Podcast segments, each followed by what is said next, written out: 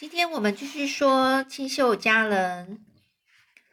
嗯，上次我们最后说到了，就是安妮呢，她就是这个安雪莉这个小女孩呀，她呢就是到了这个有这个遇到了这个呃马修跟玛丽娜，然后呢，她其实很喜欢那一个地方，可是呢，到那边的时候，她才知道原来呀。这两个人，他们两个啊，是并不是想要一个女孩子哦，不是想要领养一个小女孩，而是想要一个小男孩。突然之间，他就觉得好难过。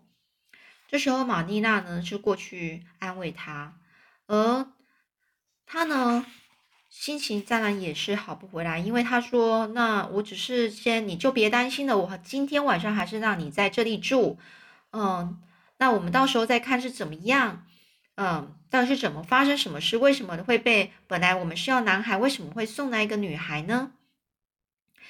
所以呢，这时候呢，这个晚餐的时候呢，安妮呢是一副食食不下咽的样子，食不下咽就是吃不下东西。玛丽娜看到了，就口气是很严厉的问：“你为什么都不吃啊？”这安妮的声音呢，小到就像蚊子般的小。他说：“我掉进绝望的，我我今天非常的绝望了，我怎么吃得下呢？你一定没办法体会到这种黑暗的心情吧？”这玛丽娜就大大的叹了一口气，唉。这时，一直沉默不语的马修开口了，他就说啦：“我看安妮可能是累了，不然你就让她早点休息吧。”这把安妮呀，就送上二楼的房间安顿好之后，玛丽娜呢就回到了厨房，与马修面对面讨论着，说明天我们去史宾塞夫人那边一次那边吧，必须把这孩子送回孤儿院才行啊。这个马修就说：“嗯，那一定要把他送回去吗？”这玛丽娜就说啦：“马修，难道你想要留下他吗？”你别忘了，我们需要是一个可以帮你工作的男孩耶。这马修就说啦：“可是我们我们可以其实雇佣一个男孩子帮我做田里的工作，而这安妮呀，她说不定也可以帮你做一些杂事。我觉得那女孩子蛮有趣的，是一个很好的聊天对象。”而这时候呢，这个玛丽娜就说啦：“我不需要帮手，而且她的话太多了。”就算要领养一个小女孩，我也不想要她那一种的。这马修说完就说：“好吧，那就照你的意思办吧。”于是呢，他就默默回到自己的寝室，去自己的房间去休息了。而隔天呢，安妮醒过来时，太阳已经升上高空了。她很困惑的就坐在床边，看着窗外的阳光洒在樱桃树上。这蔚蓝的天空啊，天空蓝色的天空，飘着像棉絮般一样的云。他花了一点时间才想起，这天堂般的地方是绿色屋顶之家。虽然他想要住在这个地方，但是这两个人啊，就是要就是马修跟玛丽娜，也要必须他们是想要收养是男孩呀，又不是女孩。安妮呢，她下床之后，用力推开窗户，跪在窗边，看着外面的樱花，还有苹果树，以及在大树下的那些蒲公英。微风送来一阵紫丁香的香味，他把他的眼光啊看得远一点，甚至呢看到绿色农田以外那一个那个蓝蓝的海边。他这么大还没看过如此富有层次的一个美景啊！这时候，玛丽娜不知道什么时候来到安妮的后身边了，她就说：“快换好衣服下楼了，我下午要带你去史宾塞夫人那边一次一趟。”窗外啊，就开着就好了。棉被要折好才能离开。这安妮呢，就去马上的做好玛丽娜交代的事情。同时，他就说啊，和这里的树木花朵熟悉之后，要离开这里还真是让人伤心呐。不知道离窗边最近的那个植物叫什么名字呢？这玛丽娜说，那是苹果葵。这时候，这个安妮就说了，阿姨。你没有为他取个名字吗？如果我住在这里的话，我会叫他波尼，就像那边的樱花树一样。我已经决定把那边的樱花树叫成冰雪皇后了。我喜欢帮每样东西取名字，这样它就比较会像人，看了也会更开心。就像你，一定也不喜欢别人只称你为女士吧？而玛丽娜呢，根本就不想要理会这叽叽喳喳说个没完的安妮，他呢就自自顾自的就自己呢就下楼去了。但是呢，他内心的就开始那边开始抱怨的说：“我这一辈子也没见过这样的女孩，一张一张开嘴就说个不停。”马修说的没错，他还真能够聊呢，不知道他等一下又会说什么。真是奇怪的孩子。这下午的时候，玛丽娜就带着安妮坐上马车，要前往史宾塞夫人的住处。这时候呢，帮忙准备马车的马修呢，他开口了。他今天一整一整个早上呢，都闷着头工作，一句话也不跟玛丽娜说。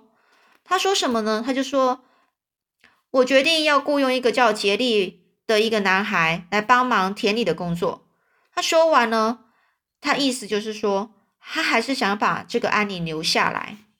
这玛丽娜没说什么，她直接呢扬起马鞭，马就开始便往往那个小径上奔驰而去。这时，安妮在旁边说：“阿姨，我决定，我尽量不要去想要回孤儿院这这个悲惨的事情。等一下经过闪耀之湖时，或者是欢欣的白蒙路时。”我要以幸福的心情来享受这段旅程。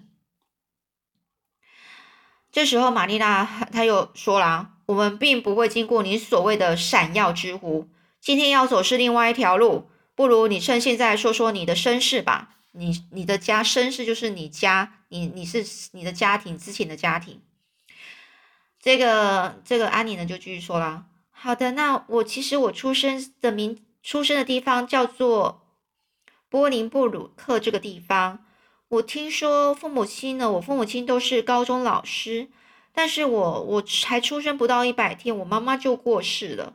不久之后呢，爸爸也过世了，我就这样变成孤儿。后来呢，我就被汤马斯太太收养，负责照顾他家四个小孩。可是汤马斯先生在我八岁时过世了，他们家也破碎了，于是我只好到邻居。哈蒙太太家帮忙，没想到厄运继续降临呐。过没多久，哈蒙先生也去世了，于是我就被送到孤儿院了。这玛丽娜听到这段故事，突然感觉到有一点不忍心。不过呢，她还是板着一张脸继续问：“那这两个家庭对你好吗？”这安妮就不好意思说：“哎呀，这个嘛，我我想他们其实希望对我再好一点，但是……”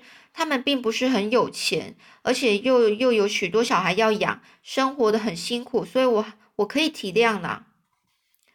这时候，玛丽娜又问啊：“那你上过学吗？”这安妮说：“呃，没有，因为我太忙了，没时间上学。但是我非常喜欢看书。”而这玛丽娜终于了解安妮呀，是在非常困难的一个环境下长大的，绝对心里呢觉得就是一阵心疼。因此呢，一句话也说不出来，他就开始想在心里说：“哎，这孩子其实是越看越吸引人呐，和他在一起一定是不会无聊，只要别那么多话就好了。”哎呀，我在想什么啊？我们需要的是一个男孩，耶，不是一个聒噪的女孩。这玛丽娜呢，用力摇摇头，啊，好像就想要把刚刚她想在脑海里想的事情啊，给摇出脑袋。就过一会儿呢。史宾塞夫人的家就到了，而史宾塞夫人听完玛丽娜的说法，她有点惊讶，说：“哎呀，是不是传话的人说错了？其实我明明是听说你们要的是一个女的啊，怎么办呢？要送她回孤儿院吗？哎呀，可能不必吧。其实昨天艾德太太来找我说，她想要找一个女孩帮忙做家事，啊，那她正在过来这里的路上。”而这玛丽娜一听到是艾德太太。突然就觉得很不安，因为艾德太太在在是出了名的呃刻薄，而且很神经质。他呢很习惯把女佣当做牛一样的对待，因为呢受不了他这个呃爱德太太的人啊，辞职的女佣啊多的数不清了。所以玛丽娜没时间多想，因为这一会儿啊，爱德夫人啊已经走进来了。这个爱德爱德夫人啊。她的小小的三角三角脸上，三角脸啊，有一双锐利的眼睛。当这个当他听完说这个史宾塞夫人的说明后，那冷酷的眼神便看向安妮旁边的安妮，而且从头到脚扫描了她一遍，让安妮忍不住觉得害怕了起来。这艾德夫人就问他：“你几岁？叫什么名字？”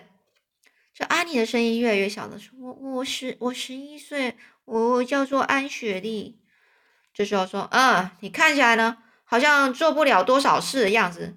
但是来我家女佣可得好好的做事啊，你最好不要故意偷懒或装死。那卡斯巴德女士，既然你不要她，那我就把她带走吧。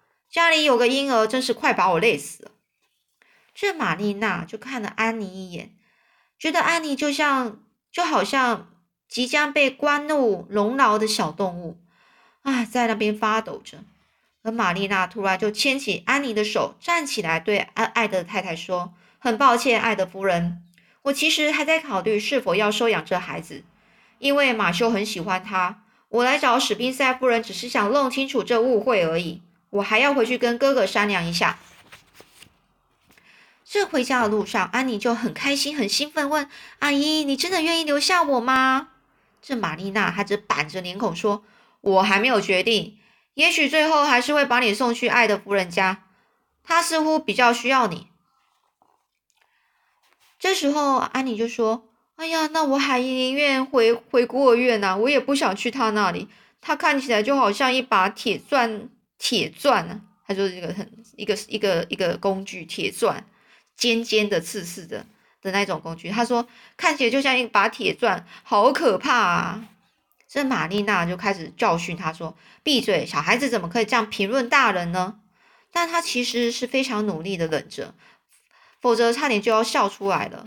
他忍着是因为说他听到这个安妮说这件事，说描述这个呃这个爱的太太的爱的夫人的那个话，他就觉得很好笑。那这个时候，安妮露出了开心的笑，说：“假如你愿意收留我的话，我一定会乖乖听话的。”这黄昏的时候啊，他们就回到绿色屋顶之家了。马修正在屋前的小径来回的踱步，看到安妮跟着一起回来，很明显的松了一口气。玛丽娜什么事也都没说，也什么话也没讲，一直到兄兄妹俩一起到谷仓挤牛奶的时候，他才这个玛丽娜才告诉马修所有事情的经过。这马修呢，就有一点激动，说：“哎呀，即使是一条狗，我都不愿意送去。”爱德夫人那里呀，这玛丽娜就说：“我也不喜欢爱德夫人啊，所以我们就把她留下吧。不过这是个重责大任啊，我从来没有养过小孩，恐怕会弄得一团糟。我只能尽力了。”这马修呢就不好意思表达自己的开心了，他就说：“哎呀，我就知道你最后会这样做。其实这个安妮啊，她其实是很讨人喜欢的啊，对不对？”这玛丽呢，她又开始自言自语说：“不过我今天晚上啊，我今天晚上还不会告诉安妮我们决定收养她的事情。这样啊，我就是怕她会兴奋一整晚都睡不着，所以我干脆明天再找机会告诉她吧。”其实啊，这个玛丽娜她还真是不敢相信啊，自己竟然会从孤儿院领养这个什么什么什么用处的都没有的女孩，而且呢，这个小女孩还特别的聒噪，她对自己以及害怕女孩子的马修。都不得不刮目相看了。好，那我们今天就讲到这里喽，我们下次再继续说喽。